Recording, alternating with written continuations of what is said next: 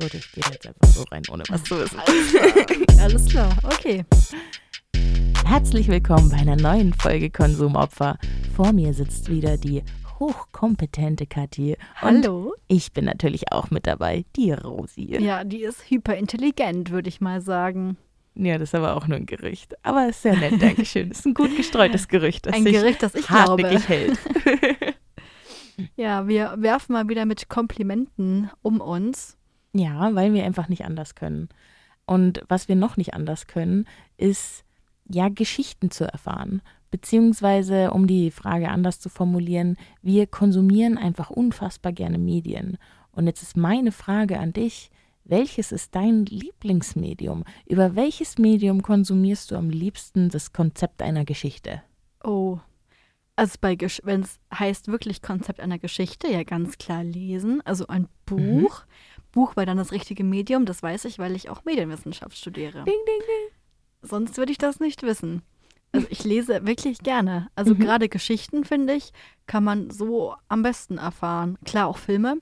Aber irgendwie mag ich Lesen lieber, weil ich mir dann alles so vorstellen kann, wie ich es haben möchte und ja, mir meine eigene kleine Welt bauen kann. Und ich stelle mir Sachen dann auch manchmal anders vor, als sie beschrieben werden, weil es halt ganz gut geht. Und im Film ist es halt dann ein bisschen schwierig. Wenn du dir was anderes vorstellst, ist es dann zum Beispiel die Augenfarbe des Hauptcharakters oder stellst du dir die Umgebung anders vor? Was, was Ja, stellst ganz du dir viele Sachen. Also vor, oh, vor, ich sag dir, bei den männlichen Charakteren, wenn die lange Haare haben, sag ich immer, nein. Ich habe jetzt nicht gelesen, dass seine Haarspitzen auf der Schulter aufliegen. Und nein, er hat jetzt nicht blonde Haare, er hat braune Haare für mich. Und nee, die Landschaft sieht jetzt auch wirklich anders aus. Und nee, irgendwie passt ihr Kleid nicht, das ist eigentlich rot. Mache ich schon. Und was ich halt Okay. mehr mag, ich finde, man kann bei Büchern echt in, die, in so eine Welt eintauchen. Mhm. Und bei Filmen bin ich oft tatsächlich sehr abgelenkt. Weil da so viel passiert im Bild, also dass du gar nicht so die Story mitbekommst, weil so viel auf dem Bild, auf der Bildleinwand äh, quasi abgeht, dass man gar Ja. nicht so, dass man den Fokus einfach verliert. Und kennst du das? Also, wenn ich halt einfach zu müde bin, dann kann ich einfach nicht mehr lesen und dann muss ich das Buch weglegen und lese Mhm. morgen weiter.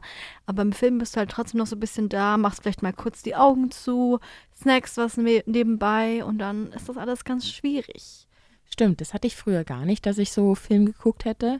Aber Mhm. mittlerweile, dadurch, dass sich mein Fernseher auf das Bett hin ausrichtet, beziehungsweise andersrum das Bett hin auf den Fernseher ausrichtet, Ah ja, da hat jemand aufgepasst. ähm, da, da seitdem ist es wohl schon so, dass ich irgendwann einfach komplett einschlafe. Aber mein Fernseher schaltet sich von alleine irgendwann ab. Das ist das Gute. Aber ich finde, also benutzt du dann auch manchmal dann irgendwie einen Film so als Hintergrund? Du kochst, dann läuft halt nebenbei noch ein Film, wo du ein bisschen zuguckst. Ja, mache ich tatsächlich, Mhm. aber ich mag das, also ich gestehe mir das immer nicht so gern ein. Also ich denke immer, oh nee, das ist so ein toller Film, den kann ich jetzt nicht gucken, während ich irgendwas anderes mache. Und dann gucke ich ganz viele Filme mal gar nicht an und mache im Hintergrund immer nur Oh. irgendeinen Anime an, wo es überhaupt nicht schlimm ist, wenn man was nicht mitbekommt, weil eh alles fünfmal gesagt wird, beziehungsweise das meiste Standbilder sind. Somit, äh, also ein Anime kann man gut irgendwo im Hintergrund einfach laufen lassen. Kommt auch auf den Anime drauf an, aber das ist eher so meine meine Wahl der Waffe, dass ich dann sowas im Hintergrund laufen lasse. Beziehungsweise am liebsten mag ich es eher noch, dass ich mir Kopfhörer draufklatsch und dann äh, so dann meinen Inhalt höre. Aber mein Lieblingsmedium ist tatsächlich das Hörbuch. Also zwar auch das Buch Mhm. im Sinne von, die Geschichte ist einfach länger, du kommst besser in, in die Situation rein und was eigentlich so die Quintessenz dieser Geschichte ist, warum wollte der Mensch sie jetzt niederschreiben und so. Weil so beim Film sind halt oft gekürzte Fassungen, dass du manche Sachen nicht mitbekommst und dass das zwar teilweise auf das Beste reduziert wird, aber es wird halt auch viel weggelassen, was das Beste eigentlich zum Besten macht. Ja, und ich finde, es ist halt ganz schnell, dass du halt mal wirklich eine Sache nicht siehst, irgendwie der Blick auf die Handtasche, wo ihm alles klar wird, oh mein Gott, was sie da wohl drin hat. Und dann ist irgendwie klar, dass er der Dieb war. Und das ist dann wirklich so ein Zwei-Sekunden-Ding, wo du halt wirklich aufmerksam sein musstest. Und wenn du da nicht dabei warst, dann hast du so viele Hints irgendwie verpasst.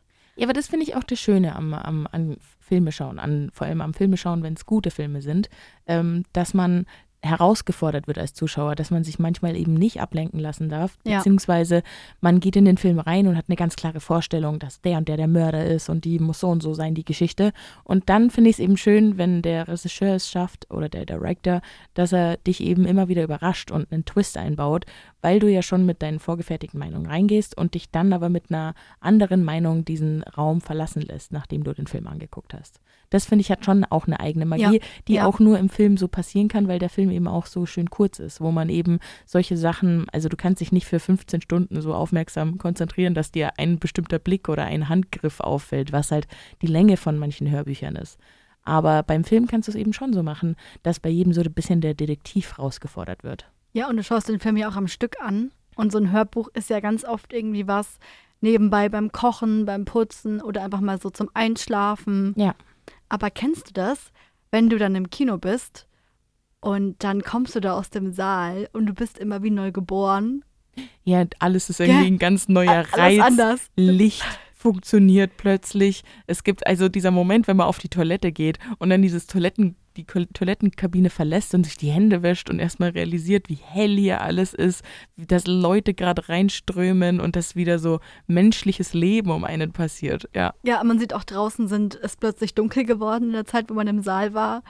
Und ich denke mir jedes Mal, boah, ich bin ein ganz, ein ganz anderer Mensch und ich bin immer richtig fertig und richtig so, wow, das war jetzt so krass. Ja, es ist ja auch einfach eine riesige Reizüberflutung. Du hast Ja. einfach diesen riesigen Bildschirm, der dich komplett anstrahlt mit verschiedenen bunten Farben und dann noch dieses ausgeklügelte Soundsystem, das dich Surround Sound. Surround Sound, Dolby, Atmosphere, das dich möglichst in eine, also möglichst in diesen Film mitreißen soll, dass du eben den Realitätsbezug verlierst. Und dann kommst du erstmal wieder zurück in die Realität und denkst dir Ja. so, was ist hier eigentlich los? Und alles ist dunkel. Und dann auch immer, wenn dann der Abspann beginnt, dann, oh Gott, es ist zu Ende. Und dann geht langsam das Licht an, alle stehen langsam auf und dann geht man da raus, noch so ganz benommen ist, wow, was war das denn gerade?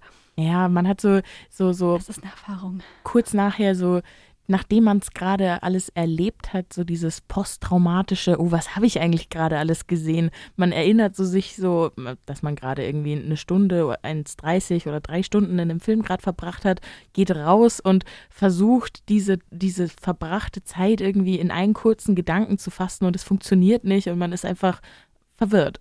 Ja, genau. Und ich finde, danach ist auch immer alles ganz komisch.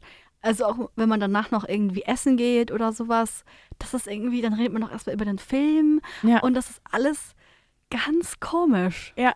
Also deswegen würde ich auch eher sagen, lieber abends ins Kino gehen als in der Früh, weil der ganze Tag ist danach irgendwie. Es kommt Anders. meiner Meinung nach auch auf die Länge des Kinofilms an. Zum Beispiel bei einem Kinofilm, der drei Stunden dauert, finde ich es schön, wenn man um 5 Uhr abends schon ins Kino geht. ja. Und nicht erst um 21 Uhr, weil ich danach bin ich immer komplett gerädert. Da bin ich, da bin ich wirklich durch, durch. Aber so um 17 Uhr, wenn man ins Kino geht und dann rausgeht, finde ich es eigentlich, ist noch ein netter Abend. Hat ist auch Potenzial. anstrengend, so einen Ist Film gucken, oder? Voll, ja. Das ist Absolut. eine Leistung. Ist eine Leistung. Ja, wenn man, Arbeitszeit. ja, vor allem, wenn man dann noch mit einberechnet, dass man sich während dem Kinofilm schauen noch einen Zuckerschock verpasst und da diesen, diesen Insulinspike mitnimmt und diesen Zuckerabfall, dass man das auch in der Konzentration einfach merkt. Also, dass du am Anfang drin sitzt und ich hatte so ein Popcorn und cruncht das so vor, gemütlich vor mich hin und ähm, merkt dann so, dann ist man richtig im Geschehen drin und dann kommt so der Höhepunkt der Story und dann dauert es aber noch, bis der Film wirklich aufhört. Und da merkst du aber auch bei dir, wenn du süßes Popcorn gegessen hast, oh, jetzt, jetzt geht's wieder bergab mit dem Zucker. Boah, ich muss sagen, ich bin kein Popcorn-Fan. Nicht. Nee. Nee, Krass. nee, nee. Ich bin auch generell nicht so der Fan von Essen im Kino. Ich Mhm. weiß nicht, ich habe mir nie wirklich so krass viel mitgenommen, Mhm. Weil ich da echt, ich, ich kann da irgendwie keine Ablenkung brauchen. Daheim war von Netflix, klar, habe ich ein, Festmahl, habe ich da. Aber ich mag kein Popcorn auch einfach. Ich mag den Geschmack nicht. Und das ist Okay. auch nochmal dieses, dieses Klassiker-Essen im Kino, Popcorn. Ja. Nee. Doch, ich liebe Popcorn. Ich mag Nee. auch Maiswaffeln super gerne. Die esse ich dann manchmal, wenn ich so Lust auf Popcorn habe, aber keine Lust habe, mir eins zu machen. Und ähm, Die habe ich auch. ja, in dem Kino, ich weiß nicht, ähm, es ist einfach ein Happening, dass man sich da jetzt eine Tüte Popcorn holt. Das gehört dazu für dich Das oder für die Experience. Für die Experience, ja. nee, Manchmal also, brauche ich es auch nicht, also nicht immer, aber manchmal denke ich, ist so mein inneres Kind und ich so, ich will jetzt eine Tüte Popcorn, die größte am besten, aber ich gebe mich auch mit der kleinen zufrieden. Das ist so der innere Monolog und dann denke ich mir, okay, dann machen wir das. das früher halt manchmal gemacht, weil das irgendwie auch eben für mich dazugehört hat und ich dachte mir, es muss halt sein. Aber nee, dann habe ich, mir- hab ich gemerkt, wieso mache ich das eigentlich, wenn ich es eigentlich nicht mag und mir das nicht schmeckt. Das stimmt. Das steht dir natürlich voll offen. Und ich habe es auch nie aufgegessen. Immer die kleinste Größe genommen. Ich habe es nie geschafft, weil das irgendwie Okay. so viel war. Mhm. Und dann, ich habe hab auch, ich, ich hatte das auch immer genervt, wenn alle Leute so rumgekruscht haben und dann hier Mhm. mit ihrem Popcorn Lärm gemacht haben. Das mag ich gar nicht. Magst du nicht? Da kommt die Karen in mir raus. ja, aber wilde Furie werde ich die dann. Katy Karen, die Karen Katy. Ja, vor allem, es ist ja auch ganz interessant, weil ich war tatsächlich das letzte Mal in der Klasse, äh, das letzte Mal im Kino in der 11. Klasse, so. Ah. Und dann jetzt tatsächlich letzte Woche in Barbie. Uh. Den Hype habe ich mitgenommen. Ja, krass. Mhm. Habe ich mir nicht entgehen lassen. Wie war's? Äh, es war gut. Also, ich sag mal so, es haben Barbies eine Rolle gespielt, Kens, Ah, der okay. Ellen, und Mhm. zwar auch alle Barbies. Menschen waren mit drin und ganz, ganz wichtig, eine Sache, Eine Sache. eine Sache wurde importiert Oh. aus der Menschenwelt in die Barbie-Welt. Und was glaubst du war das? Ich, ich sag mal so viel, es ging um einen Schuh Aha. und er war deutsch. Ein deutscher Schuh. Ein deutscher, eine ganz, ganz bekannte Schuhmarke. Deutsche Schuhmarke. Deutsche Schuhmarke. Die gern mit Socken kombiniert wird. Nicht so schön aussieht. Ich wusste nicht, sind die wirklich deutsch? Na klar sind die deutsch oder sind sie nicht deutsch? Ich weiß es ja nicht. Sag doch mal, was ist. Also, wenn du Schuhsocken sagst, dann muss ich an Balenciaga denken. ne? Ah, nee, nee, nee, nee. Meinst du Fendi? Nee, nee, nee. Dann weiß ich wirklich. B hat schon gestimmt. Jetzt, also das Schätzen und so raten ist nicht so deins, merke ich. Das hat gerade gar nichts damit zu tun. Deine Beschreibung von Schuhsocken ist einfach Nee, nee, nee, nee. 1A 2018. Du kannst auch Yeezy anfügen. Die hatten auch irgendwas mit so Ich, ich komischen meinte, Schuhsocken. man, man trägt oft Socken noch in diesen Schuhen, ich obwohl es nicht verstanden. passen würde. Ja, das ist schlecht, wenn du es falsch verstehst. Ja, das ist schlecht, wenn du das so kompliziert erklärst. Ich dachte, du bist schlau. Ich dachte, du verstehst das. Ein Scheiß bin ich. Aber viele zeigen auch gern ihre Zehen und ihren Fußpilz manchmal. Sandalen? Ja, Birkenstock. Ah, Oh mein Gott. okay, der Name ist tatsächlich deutsch. Und es sind Schuhe. Hm, gut. Ja, ich dachte gerade echt. Ja, weil, ja, ich habe jetzt bei, aber stimmt, nee, ich habe bei Barbie halt bei bester Liebe nicht an Birkenstocks gedacht. Das war ja, das war ja das Lustige. Okay. Also die haben tatsächlich eine Rolle gespielt und die war natürlich auch pink. Ja, okay. Und Ja. ähm, ich weiß nicht, ob du diesen Song von Ken kennst. Nee, ähm, aber ich habe schon viel gehört, dass der jetzt sehr renommiert sein soll, dass der sehr beliebt ist, der Song. Ich habe den Trailer tatsächlich auch äh, nicht geguckt, weil ich mich da nicht. Ich, ich mag das nicht so gern, weil ich schon weiß, was ist. Vor allem, Ja. weil ich mir dachte, das ist ein Film, da sagt der Trailer dir alles. Aber den Song kann ich davor schon. Das ist einfach ein Ohrwurm seit Tagen bei mir. Ah, ich singe diesen Song sehr, sehr gerne. Das Ken halt. Da geht es halt darum, dass er halt genug ist, weil normalerweise existiert ja eigentlich Ken nur, weil Barbie existiert und er ist halt eben ja, nicht so ähm, eigenständig und das fand ich sehr süß. Okay, das Genau. ist doch cool. Und ich habe gehört, du warst auch letztens. Ja, ich war auch Kino. letztens im Kino, deshalb kommen wir drauf, weil es gibt ja dieses große Event Barbenheimer und wir wollten euch jetzt ein bisschen einmal die Perspektive zeigen, wie es war, im Barbie-Film zu sein. Und ich kann euch noch die Perspektive bieten, wie es war, im Oppenheimer-Film gewesen zu sein. Und ich muss einfach dazu sagen, ich war dieses Mal der schlechteste Kinobesucher, den es gibt. Und zwar bin ich mit meiner äh, Mutti dorthin gefahren und wir waren schon ein bisschen spät dran. Ah, ah. Ja, und dann wurde es immer noch später, weil wir dann ein bisschen doof gefahren sind. Mm, Mm, Und dann habe ich noch mein Brillenputztuch im Auto vergessen. Und wir sind halt wahrscheinlich eher, also wir sind ziemlich genau dann, haben den Kinosaal dann aufgemacht, als der Film gerade losging.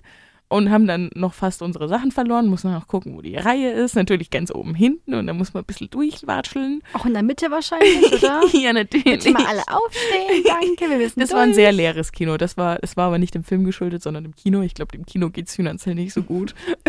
da waren, glaube ich, nur so in einem Raum, wo 30 Personen, nee, da passen mehr rein, wo in den Raum, wo so 50 Personen reinpassen, waren so 10 drinnen. Ja, Oh, vor allem der Film hat ja gerade mega den Hype. Also Ja. bei Barbie war es auch bei uns, es war proppenvoll. nee, da war gar nichts proppenvoll. Oh yeah. Ja, aber es waren Leute da und äh, die haben wir genervt. Und, zwar, und zwar haben wir unten dann noch getuschelt und ähm, wir sind dann hochgegangen und haben uns dann hingesetzt und unsere Sitze waren ein bisschen weit auseinander. Und ich hatte noch eine, eine Wasserflasche dabei und äh, wollte die dann meiner Mutter reichen. Ah, was ich noch vergessen habe, natürlich hatten wir auch die Sitze, die durch die Projektion des Beamers getrennt werden. Das heißt, ich bin auf den Platz weiter hinten gegangen und habe erstmal meinen Schatten auf die komplette Leinwand hingeworfen, gerade als der Film so in den ersten paar Minuten war. Ich glaube, alle haben dich gehasst. Absolut. Ah Gott. Dann habe ich zu meiner Mutter Oh Gott, geflüstert. das kommt noch mehr. Natürlich. Dann habe ich noch geflüstert, dass ich ihr noch die, die, die Flasche rübergeben will und habe die geworfen, aber es war viel zu kurz. Und dann musste ich so lachen, weil das so dumm war, im Kino sich so dumm anzustellen. Ja. Ja, und dann ging's los.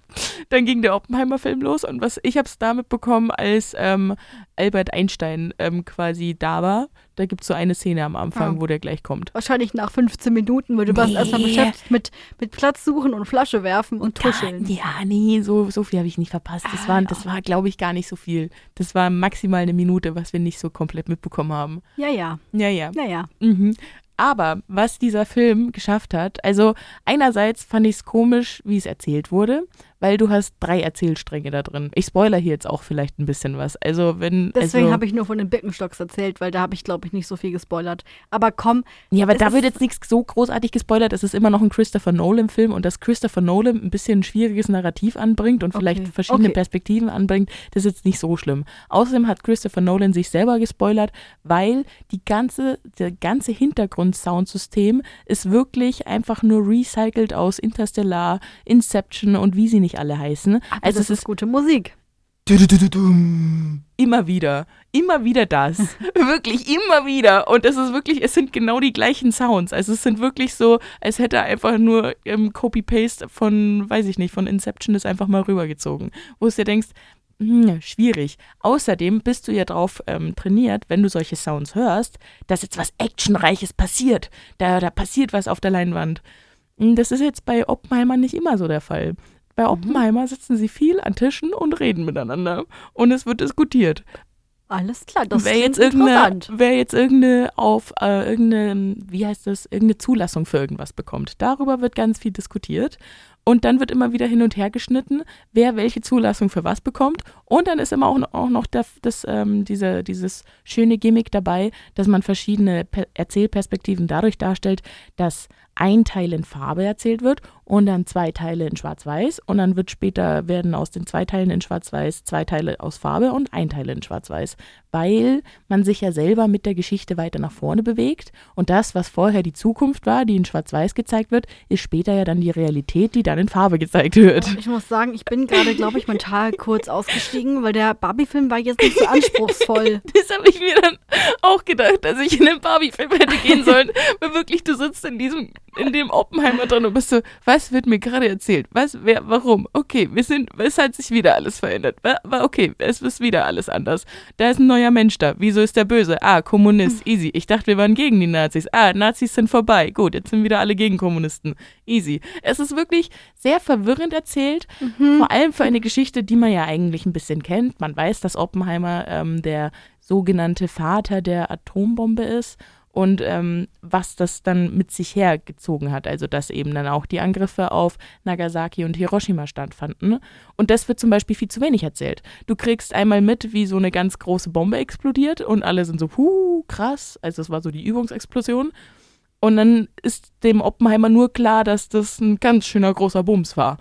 Aber es wird nie jemand damit konfrontiert, wie groß das Elend eigentlich war. Es wird immer nur damit gespielt, Ah. dass der arme Oppenheimer sich jetzt denkt, dass er hier eine Waffe erfunden hat und dass die jetzt ganz schön groß war. Und das ist so das Gefühl, was dir der Film vermittelt. Der Film hat nicht so ein Narrativ oder eine, eine, ein, oder ich habe den nicht gefunden, den roten Faden, wo er genau hin wollte. Da war ich, weil du einfach auch so abgelenkt bist von diesen verschiedenen Narrativen, die so auf dich einclashen. Dass du eine Seite eben in Farbe erzählt bekommst, die andere in Schwarz-Weiß, aber dann fällt dir später erst auf, ach so, es sind drei Geschichten, die gerade erzählt werden. Und eigentlich weiß ich ja, was passiert, aber ich verstehe jetzt nicht, was mir hier gerade erzählt wird und was, wa- was ist eigentlich mit der anderen Frau. Und es ist einfach viel. Es ist einfach, und es wird so viel auf einmal reingemixt. Und dann kommt noch hinzu, dass dieses Sounddesign recycelt ist. Oder Das war das. Schlimmste für dich, oder? Nee, das war so die schlimmste Realisation. So, du sitzt erst im Kino und bist da voll drin und denkst dir so, okay, krass, ich bin in der Geschichte. Und dann bist du so, warte mal, wa- irgendwas passt hier nicht. Irgendwas, irgendwie die Musik verleitet mich dazu, zu mir zu wünschen, dass hier jemand gerade auf die Fresse bekommt oder dass hier irgendwie am laufenden Band Action Mhm. passiert. Also die Musik hat aber nicht zum Inhalt gepasst. Dann. Nee, Mhm. genau. Und dieser Clash ist mir dann so aufgefallen. Das ist bestimmt auch ein Kunstgriff, weil dem Oppenheimer innerlich so viel abgegangen ist, was man dann von außen nicht gesehen hat. Und deshalb hat die Musik das dann verdeutlicht. Aber trotzdem, es war, das hat mich nicht so ganz abgeholt. Es war schwierig. Was ist denn dann jetzt dein Fazit von dem Film? Mein Fazit war, dass ich einmal weiter? ganz dringend das einfach von der Seele reden musste. Also es Ich tut mir jetzt gemerkt. leid, Leute, falls ich irgendwas gespoilert habe. Das war bitter notwendig, weil ich war, ich saß damit alleine rum. Ich konnte, ich wusste nicht, wohin mit den Gedanken. Ich habe richtig gemerkt, das musste gerade alles raus aus Ja, dir, voll. wie eine Fontäne. Echte, wie, wie eine Bombe. Ich habe halt bei, bei Barbie nicht so viel zu sagen, außer dass sehr oft Hi Barbie, Hi Barbie Hi, Ken. gesagt. Nee, das seltener als das andere, weil das Okay. waren echt weniger Cans als, als Barbies. Okay, schade. Dann habe ich gesagt, da könnte man fast ein Trinkspiel draus machen, weil das war lächerlich, wie oft das gesagt wurde. Mhm. Und ich habe einfach sehr, sehr viel gelacht. Das glaube ich. Margot Auch Robbie laut ist halt auch gelacht. einfach super lustig. Ich finde die auch Auch der- also schön auch das lustig. Es war einfach lustig, es waren viele Gags, es hat auch auf einen Gag geändert und ich habe einfach viel gelacht. Das Kino hat viel gelacht. Das war ein Film, wo ich mir auch dachte, auch wenn man dumm ist, kann man den verstehen. Mhm. Der Film Oppenheimer wirkt Nee, für mich eher so, als müsste man da richtig dabei sein und noch recherchieren nebenbei ein geschichtliches Bei Oppenheimer musst haben. du echt das Gefühl haben oder den, den Willen haben, dich jetzt nicht dumm zu fühlen oder diesen Ansporn zu haben, oh nein, ich muss das jetzt verstehen, weil sonst denken alle anderen, dass ich dumm bin. Dann, glaube ich, versteht man den recht schnell. Aber so davor, wenn man sich einfach nur als Zuschauer hinsetzt und unterhalten werden will, ist Ja. es ein schwieriger Film. Nee, Deswegen schaue ich gegen Kinderfilme an, denn die sind immer super. Aber was ich bei beiden Filmen sehr interessant fand, auch für beide Re Regisseure, ist echt auch so ein Wort, da Regisseur. Regisseur. Mein Gott, ich glaube, wir haben gerade echt so ein Äquivalent gefunden. Oder Äquivalenz, ich weiß gerade gar nicht. Äh, mit meinem englischen R und deinem Wort Regisseur. Tja, das kann gut sein. Ja. Von mir aus. Das kann ja nicht jeder immer alles können. Genau. Ich bemühe mich. Aber das ist ja ähm, auch relativ äh, krass, weil ja beide Filme gerade extrem im Hype sind, aber doch sehr unterschiedlich, aber irgendwie auch doch nicht.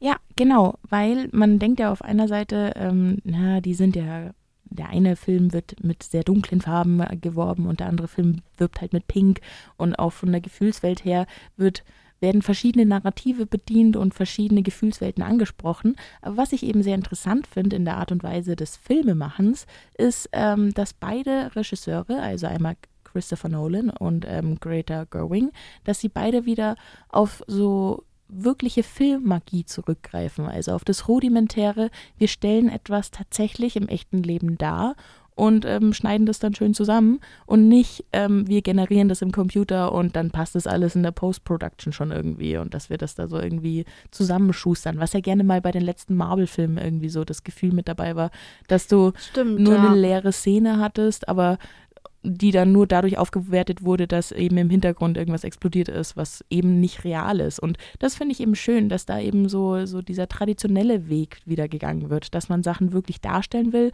und vor allem auch den Blickwinkel darstellen möchte und dass das wieder, ja, dass die sich da auf dieses Handwerk berufen und nicht sagen, nee, der andere Cutter macht es schon, sondern dass sie sich selber hinsetzen und sagen, nee, wir müssen das organisieren, dass das angemalt wird, wir müssen das organisieren, wie können wir darstellen, dass eine wir können ja offensichtlich keine echte Atombombe zünden. Wie kommen wir so nah wie möglich an ein ähnliches Ergebnis ran? Das sind halt so Gedankenexperimente, die du dir alle nicht machen musst, wenn du sagst, nö, wir stellen Greenscreen hin und dann macht es der Cutter, der, der Praktikant passt dann. Ja, ich finde das auch einfach viel schöner, da wieder auf diese alten Muster zurückzugehen, weil ich habe, also ich meine, es gibt natürlich Leute, die sehen irgendwie direkt, oh mein Gott, das ist CGI. Ich sehe sowas halt nicht. Ich habe da kein gebildetes Filmauge für anscheinend. Aber ich finde es halt doch immer ganz schön, weil ich habe das Gefühl, dass sich dann die Schauspieler viel mehr reinversetzen können. Da ist doch die, die Reaktion auf, die, auf diese äh, Explosion sehr viel echter oder auch, dass sich die Barbies wirklich komplett als Puppe und als Barbie fühlen, wenn sie auch durch diese rosa Barbie-Welt gehen. Also was zum Beispiel da auch der, der Running Gag war, die hat ähm, immer dann Müsli gegessen und hat dann da auch äh, Milch getrunken. Und das war auch so eine Milchpackung, die sah halt auch ganz künstlich aus, also wie sie aus so einer Barbie-Sache aussehen würde. Und dann hat sie halt immer so getan, als würde sie trinken. aber es kam nichts raus, weil es natürlich leer ist.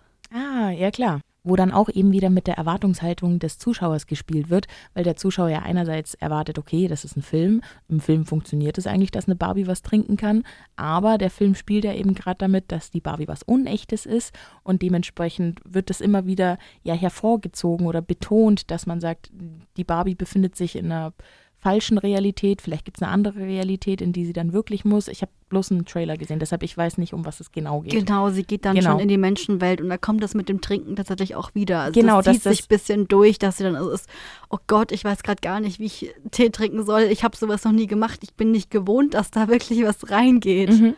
Ja, ja, lustig. Lust, das war lustig, das, Genau, dass man da so, so einfach rumspielen darf, auch als Regisseur. Aber jetzt habe ich es gut ausgesprochen. Ja, toll. Und sie hat zum Beispiel auch geduscht, aber es kam halt kein Wasser raus, denn mhm. in der Barbie-Welt, da gibt es halt da kein Wasser. Und auch das Meer war halt kein Wasser und der Strand. Der Film hört sich ehrlich gesagt Sand. ziemlich philosophisch an. Ja, es hatte natürlich auch dann wieder ähm, natürlich feministische mhm. Züge, was ja auch klar war. Also ich denke mal, bevor du dich überhaupt mit dem Film beschäftigst, macht das ja Sinn, dass vom Konzept Barbie her da auf jeden Fall Feminismus mit reinspielt, aber auch Patriarchat. Voll, das also. ist ja, also die Barbie ist ja da schon eine ewige Kontroverse, weil die ja auch schon, die gibt es ja seit den 60ern. Nee, nee ich glaube schon seit Ende der 50er gibt es die sogar schon, die ersten Modelle.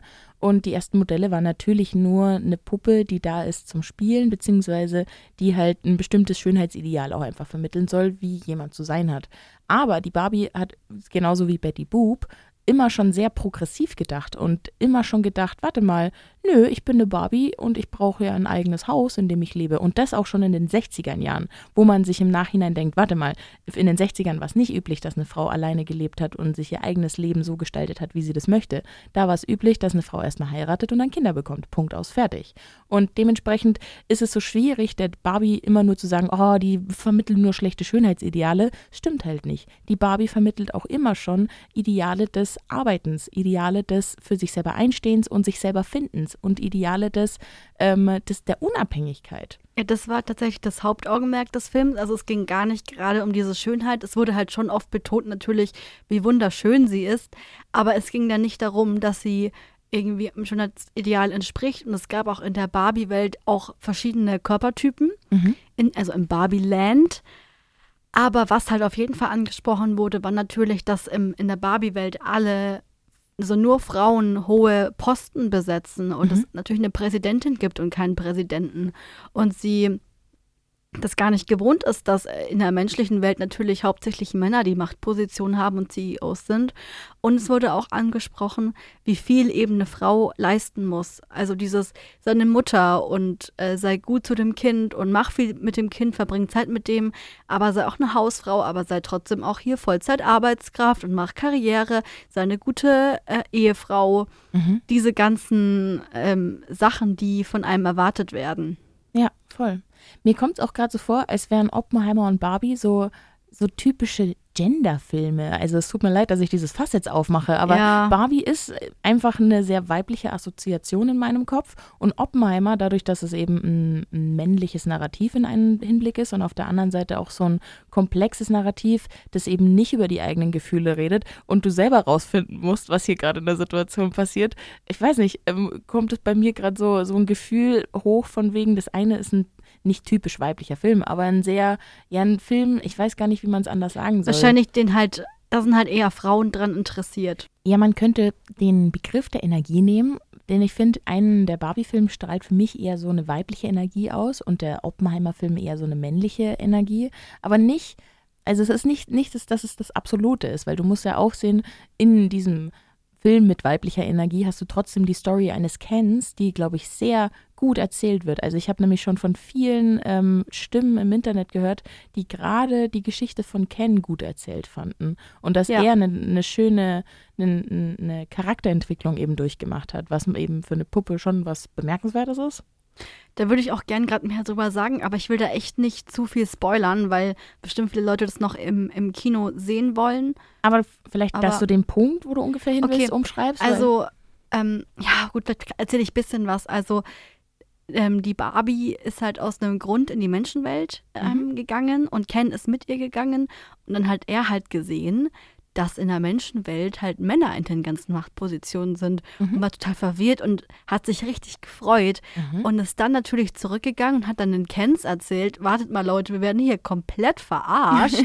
Eigentlich sind wir hier die Mä- Mächtigen und ich habe hier so ein neues Wort kennengelernt, das heißt Patriarchat und ähm, oh gut. Ich würde es hier Nice. gerne auch in dieser Welt umsetzen, weil die Barbies sind gar nicht so krass, weil halt einfach die Männer so diese Macht haben. Mhm. Und das finde ich echt ganz cool. Und das Lustige ist, man weiß es nicht, aber anscheinend hat der Ken irgendwie kein Haus. Zumindest ist Barbie irgendwann so, kannst du bitte gehen? Und dann, warte mal, wo wohnst du eigentlich? Hast du überhaupt ein Haus? und dann übernimmt er auch ihr Haus und sagt einfach, das ist jetzt mein Reich. Ah, Genau. Und was ihn halt anscheinend vom Charakter her so bedrückt, ist halt eben diese Situation, dass er halt eigentlich nur existiert, weil Barbie existiert. Mhm. Deswegen hat er dann auch am Ende so einen Pulli an, den kann man, glaube ich, sogar kaufen jetzt. Der heißt I'm Enough. Also Can Enough. okay. Ich dachte schon, das wäre ein- einfach nur ein smarter Genau. Hashtag gewesen auf, auf Twitter, aber dann ist es tatsächlich auch Merch aus dem Film. Easy. Genau, darum geht es eben auch in, in seinem Song, dass er halt auch alleine genug ist und existieren kann. Das finde ich ganz süß. Das ist schon süß. Und ich meine, Ryan Gosling ist auch ganz nett anzusehen, gell? Kann man jetzt auch nichts sagen. ja. Aber Ich finde, du, er kann gut schauspielern und find- gut singen. Aber ich finde so, sein Gesicht hat mich noch, also ich weiß nicht, irgendwas Ja. für mich ist da Uncanny Valley mäßig, aber das ist vielleicht nur meine Assoziation. Was ich auch noch sehr interessant finde, ich weiß nicht, ob du es mitbekommen hast, dass es in Kinos so viele Probleme gab, weil extrem viele Leute zum Beispiel erst im Barbie-Film waren und sich dann kein neues Ticket gekauft haben und danach in Oppenheimer gegangen sind. Krass. Ja, Richtige Füchse. weil wir es nämlich jetzt auch gerade hatten wegen dem ähm, bisschen Gegensätzlichen. Ja, voll. Aber weil diese Filme gerade aus irgendeinem Grund, auch vielleicht auch durch die ganze Werbung, so gehypt sind. Ja, ich finde einmal dieses Konzept, dass man Wörter zusammenmixt und sagt, okay, das ist jetzt Barbenheimer. Was es genau ist, wissen Ja. wir nicht, aber wir fühlen es alle. Fand ich einfach schon ziemlich lustig. Dann die ganze Welle an Memes dazu, wo du dann sagst, okay, du nimmst eine Szene aus dem Oppenheimer Trailer und packst aber das Color Grading, also die Farben von Barbie drüber und andersrum. Du nimmst eine Szene aus dem Barbie-Film und äh, packst die Farben von, also Color Grading ist die Art und Weise, wie ein Film die Farben dir zeigt. Also du kannst ja was mit deiner Kamera aufnehmen und dann sieht es auf eine bestimmte Art und Weise aus, aber es sieht nicht so geil aus, wie wenn du ins Kino gehst. Und dass es eben so geil aussieht, dass die Kontraste so schön unterschiedlich sind, dass die Sättigung irgendwie hochgedreht wird, das ist dann Color Grading. Und da kann man dann auch sagen, zum Beispiel Twilight hat ein ultragrünes Color Grading oder dieses Blau-Grau. Und eben bei Barbie hat man eben viele warme oder rosa Töne. Und ähm, bei Oppenheimer hast du sehr, also zum Beispiel siehst du auch immer dieses Rembrandt-Dreieck wird dargestellt in Szenen. Es wird sehr künstlerisch aufgezogen und ähm, die Kontraste sind krass. Also du hast immer viele Schatten und es wird viel mit schwarz und dunklen Tönen Sehr düster gearbeitet. wahrscheinlich. Sehr ja, düster einfach, genau, Film. um diese dunkle Stimmung rüberzubringen. Ja. Obwohl alles, was passiert, ist so, oh, wir sind Wissenschaftler, wir müssen uns jetzt wo versammeln, um eine Bombe zu bauen. Und äh, hä? Also, also so von der Action her passiert nicht so viel, aber es wird viel gemacht, dass du das Gefühl bekommst. Aber ich finde es trotzdem krass, weil man ja nicht denkt, dass das Filme sind, wo man sagt, okay, die Leute, die halt gern Oppenheimer sehen, sehen auch gern Barbie.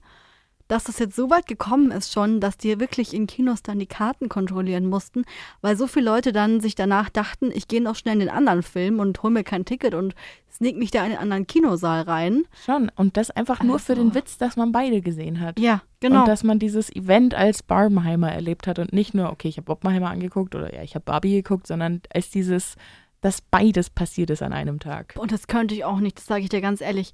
Weil ich habe ja vorhin schon angesprochen, wie K.O. ich bin nach so einem Film. Dann komme ich da raus wie neugeboren und kann dann nicht in den nächsten Kinosaal und sagen direkt weiter. Ja, Das ist zu viel. Ich kann es, glaube ich, nur, wenn ich weiß, was mich erwartet. Also ich habe mal einen Kinomarathon gemacht und zwar als ähm, der allerletzte Teil von Twilight rauskam, Oh Breaking Dawn Teil 2. Der kam nein. nämlich einen Tag vor Kinoveröffentlichung, konnte man sich den im Marathon angucken, wenn man davor alle anderen Filme angeguckt hat. Dann wurde am, als letzter Film des Tages der Film abgespielt. Und da ging es auch richtig los. Weißt du, wie dieser Kinodirektor gelaufen Warte, ist? wie war das dann? Ein Ticket für alle? Genau, du hast ein Ticket gekauft, das halt ein bisschen mehr gekostet Ja. hat als ein normales Ticket und hast dann alle angeguckt. Ah, okay. Mhm. Und hat, da war dann auch so eine Verpflegung ein bisschen mit dabei. Das war lustig. Und du hast Ah, den ja. ganzen Tag am Kino verbracht.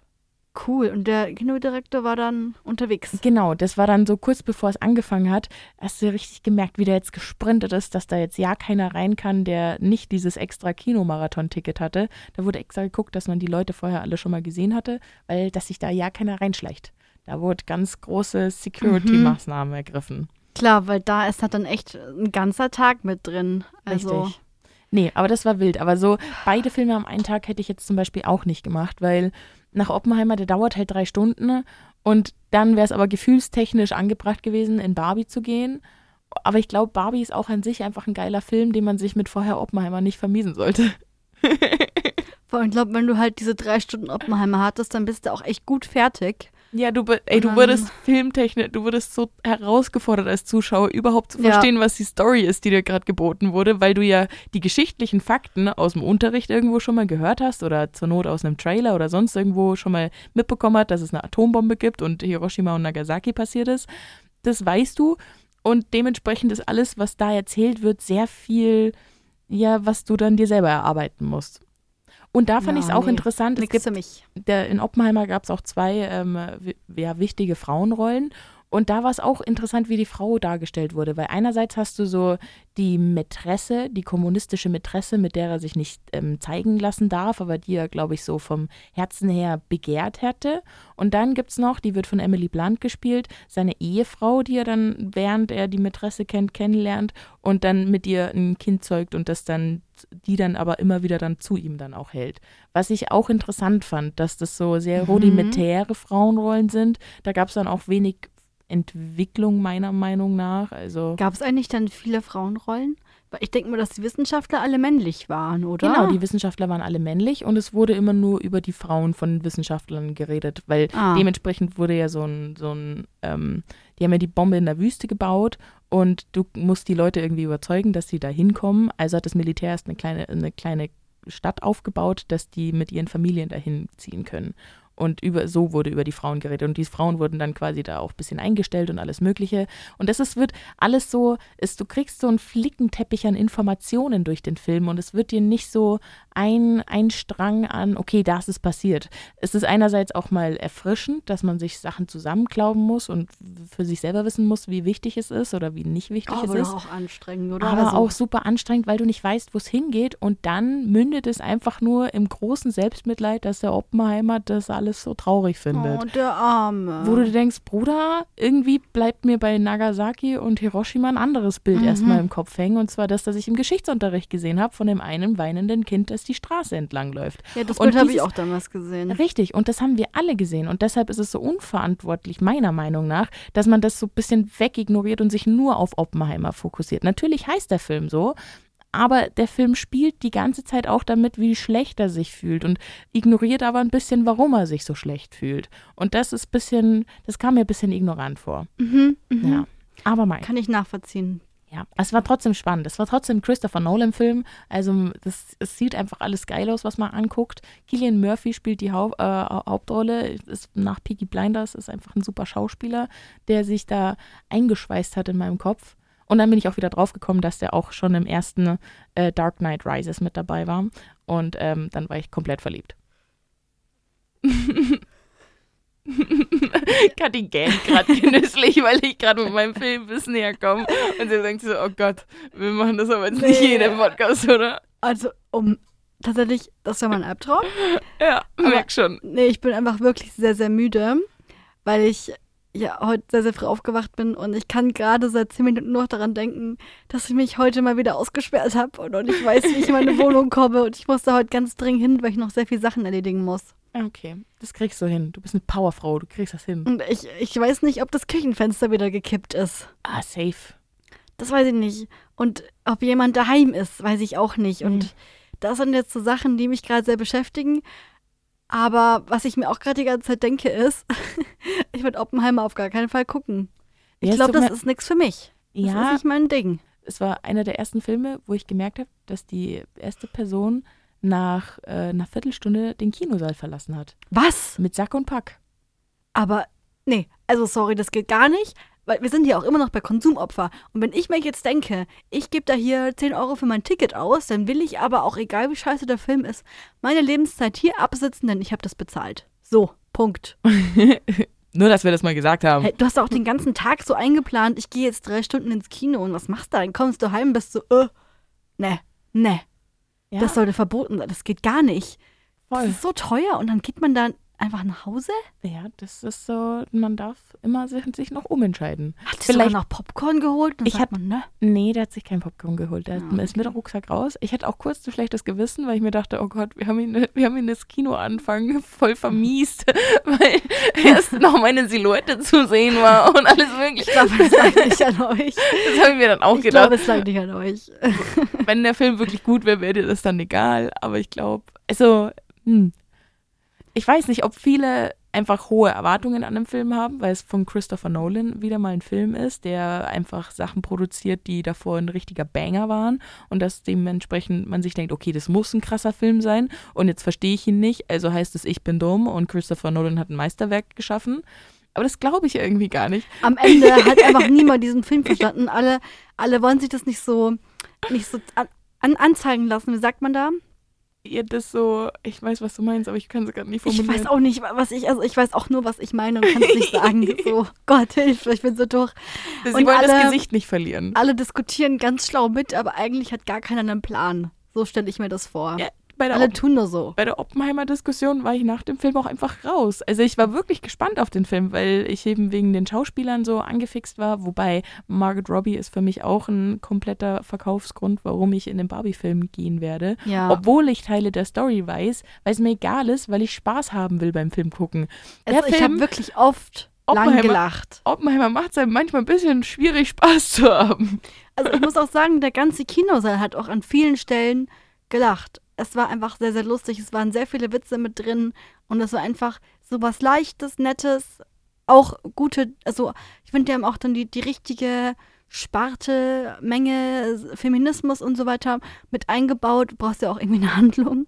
Ja, stimmt. Also ich war einfach nur dachte mir, ach, nett. Nett, war schön, hat sich gelohnt, die sieben Euro. Nee, das, der einzige Grund, warum man Oppenheimer vielleicht doch im Kino anschauen sollte oder könnte, ist, ähm, dass die Explosion, die gezeigt wird, die ist krass. Die wird krass dargestellt, die auch körperlich als Erfahrung. Das, glaube ich, macht nicht so viel Spaß, wenn man das auf dem Handy guckt, sondern im Kino und dann den Bass merkt in, der, Mhm. eigenen, in der eigenen Brust. Ähm, aber ansonsten ist es schon ein bisschen langatmiger Film. Ja, das hat auch eine Überlänge, gell? Zum ja, Beispiel- dafür, dass die ganze Zeit diskutiert wird und die an irgendwelchen Tischen sitzen, ist es wirklich zu lang. Also Harry Potter ist ja auch, es sind ja auch sehr lange Filme, aber da muss man sagen, es ist auch ein ganzes Schuljahr und das passiert auch jede Menge. In Ja, jeder voll. Szene.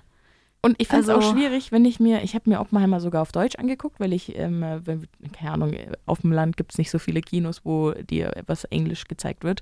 Und ähm, da war es echt so, dass ich es trotzdem nicht verstanden habe, manchmal, was geredet wurde, obwohl es Deutsch war. Weil das so, ich weiß nicht, was du, diese Konversationen, die da drin waren, die wirkten so, so theatralisch, aber haben das nicht, als wäre dann so ein. Punkt. Ich glaube, glaub, nur Christopher verstanden. Nolan weiß, was da passiert Ja. ist bei dem Film. Ihn müssen wir fragen, ganz Ja. ehrlich. Das klingt, ja, es klingt immer ein bisschen, es klingt langatmig. Das ist, glaube ich, das richtige Wort. Wenn Ja. die halt immer diskutieren, immer dasselbe irgendwie und immer dieselben Settings. Ja, und es ist vor allem so schwierig, irgendwo zu erkennen, wo das Problem liegt. Das ist so das Ding. Es wird diskutiert, aber dir wird nicht erklärt, deshalb diskutieren die, sondern du kriegst nur die Diskussion mit und dass da verhärtete Meinungen sind. Und dann wird wieder eine Perspektive von ein Flashback von irgendjemandem gezeigt. Und du bist so, ja, aber warum redet ihr denn miteinander? Was, was ist das Problem? Das, das wird echt nur so ganz Was am Schluss. los? Wh- What is happening? Ja, das wird meiner Meinung nach nur am, am Schluss kurz äh, erwähnt. Aber Hm. jetzt müsst Ja, ihr euch gar nicht mehr angucken, weil jetzt habt ihr eh fast alles erfahren. Es geht um Tische und Diskussionen. Ja, nee, und alte weiße Männer. Ah. Bei Barbie geht es um Birkenstocks. Sehr gut. Ja, also wir können, uns, können euch auf jeden Fall einen oder beide Filme empfehlen, je nachdem, wie ihr das seht. Ihr habt jetzt da eine kleine Kritik bekommen quasi und Ja, wir mussten das jetzt einfach mal teilen. Also Genau. wir hatten da jetzt einfach Erlebnisse und ich finde es auch gut, dass wir jeweils nur einen Film angeguckt haben. ja, Obwohl wir so, also ich zumindest sowieso viel schon vom Barbie-Film wusste, dass ich mir dachte, nee, beim Oppenheimer weiß ich so wenig, da würde ich gerne mal gucken. Aber jetzt hier mal Buddha bei die Fische, jetzt haben wir es erlebt und die Vorstellung war ein bisschen geiler. Ja. Ja, also ich war nicht da, aber ja, das so, wie du das gesagt hast, denke ich mir ja. Easy. Einfach nur ja. Das ist doch gut. Deswegen, also ich war jetzt ja auch so lange nicht im Kino und dann denke ich mir, ja, ähm, ich kann euch das absolut empfehlen. Ja, und ich würde mittlerweile euch nicht mehr empfehlen, in so Blockbuster zu gehen, weil das letzte, was ich angeguckt habe, war äh, Avatar A Way of Water oder so. Oder The Way of Water. Ach, was war irgendwas, der neue Avatar halt. Letztes Jahr im, im Herbst. Und jetzt halt Oppenheimer, was auch so als Blockbuster irgendwie für mich zumindest galt, weil ich einfach Christopher Nolan-Filme so liebe. Ich weiß, ich habe den Namen diesmal ganz oft gesagt, aber Greta Gerwig habe Könnt ich auch ihr ein auch paar ein Mal Trinkspiel draus machen, Leute. habe ich auch ein paar Mal einfließen lassen. Okay, aber dementsprechend bin ich da jetzt einfach vorsichtig geworden, weil zum Beispiel beim Barbie-Film hatte ich wenig Erwartungen und wusste nur, Margaret Robbie ist nice und will vielleicht die angucken. Aber ich glaube, dass das vielleicht die bessere Entscheidung gewesen wäre, wenn man in den Film geht, in dem man weniger Erwartungen hat, anstatt in den Film, wo man sich denkt, "Oh, den muss ich ja unbedingt angucken, weil der kann einen auch einfach Aber enttäuschen. vielleicht sind sie auch beide. Ich muss sagen, ich finde, beide sind einfach sehr overhyped gerade. Die waren sehr, sehr präsent überall und das war vielleicht, es war ein bisschen viel, auch für den Barbie-Film. Es ist halt, Der große Gewinner von Barbenheim ist das Kino. Das war irgendeine, irgendein Titel Ja. von, irgendeiner, ähm, Ja. von irgendeiner Zeitung. Und da dachte ich mir, stimmt. Da lange ist niemand mehr so im, im, befeuert von ganz vielen Gefühlen ins Kino gegangen. Zwar gibt es seit ein paar Jahren so komische TikTok-Challenges, wo irgendwie beim Minion-Film, dass sich alle irgendwie ähm, in einen Anzug anziehen und dann reingehen. Oder es gab auch so einen Film, da ging es um einen Boxer und da haben die alle richtig Randale geschoben. Das ist so das ja, das nächste habe ich Ding, auch mitbekommen. dass Social Media äh, dazu führt, dass zwar Leute ins Kino gehen, aber dann ein bisschen ähm, dumme Sachen machen. Aber auf der anderen Seite ist das Kino jetzt der große Gewinner gewesen für Barbenheimer. Aber wir sind auch alle Gewinner, weil wir es sehen durften. Wir müssen es positiv sehen. Gewinner, Gewinner, Gewinner. Wir sind alle Gewinner Yay. irgendwo in irgendeiner Sache bestimmt. Ich bestimmt. Ich habe auch schon mal im Kniffel gewonnen. Und im Mhm. UNO. Das sind so. Da habe ich Stärken auch schon gewonnen, ja. Ja. Würde ich auch sagen. Das Und sind so im Sachen. Backgammon habe ich auch gewonnen. Ja, ich. Ähm, Monopoly war dabei. Monopoly habe ich immer die Bank gemacht, Ah, okay. freiwillig. Von dem her habe ich auch eigentlich immer gewonnen, weil ich. Ja, klar. Ich habe die Bank freiwillig gemacht, obwohl ich echt schlecht im Kopfrechnen bin. Also hätte verdächtig wirken können auf Menschen, die mit mir gespielt haben. Ja. Alle dachten sich nur so, geil, ich muss die Bank nicht machen. Und ich war so, 180 Euro.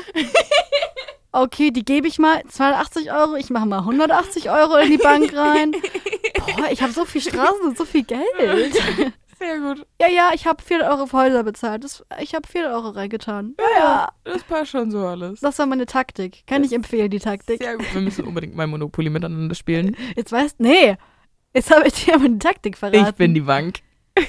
Meine andere Taktik ist auch einfach immer alles kaufen, wo man drauf kommt. Ja. Kaufen, kaufen. Kaufen, kaufen, kaufen. Und immer hoffen, dass es die teuren Sachen sind, die man am Anfang schon erwischt. Genau. Oder am besten wirklich Sachen nebeneinander haben. Weil wenn du zum Beispiel so eine ganze Spielbrettseite hast, Ja. dann hast du echt Angst. Hast du Schiss, wenn du auf die Seite Da kommst. hast du, hast du einfach die Wahrscheinlichkeit auf deiner Seite. Genau, wenn es immer nur so drei Felder sind. Also, So wie ihr hoffentlich einen wahrscheinlich schönen Abend oder Tag oder Morgen mit uns hattet. Zumindest eine schöne Stunde. Eine schöne Dreiviertelstunde. eine Okay. schöne Das Dreiviertelstunde. ist hier manchmal gefühlt, ja, ich weiß. Close enough. Wir fühlen halt viel. Enough. Okay, das war jetzt auch genug. Jetzt äh, würde ich mich dann fast schon verabschieden. Aber nicht ohne zu sagen, folgt uns auf Instagram auf Konsumopfer-Podcast. Und dann hören wir uns in zwei Wochen wieder. Bis dann. Tschüss.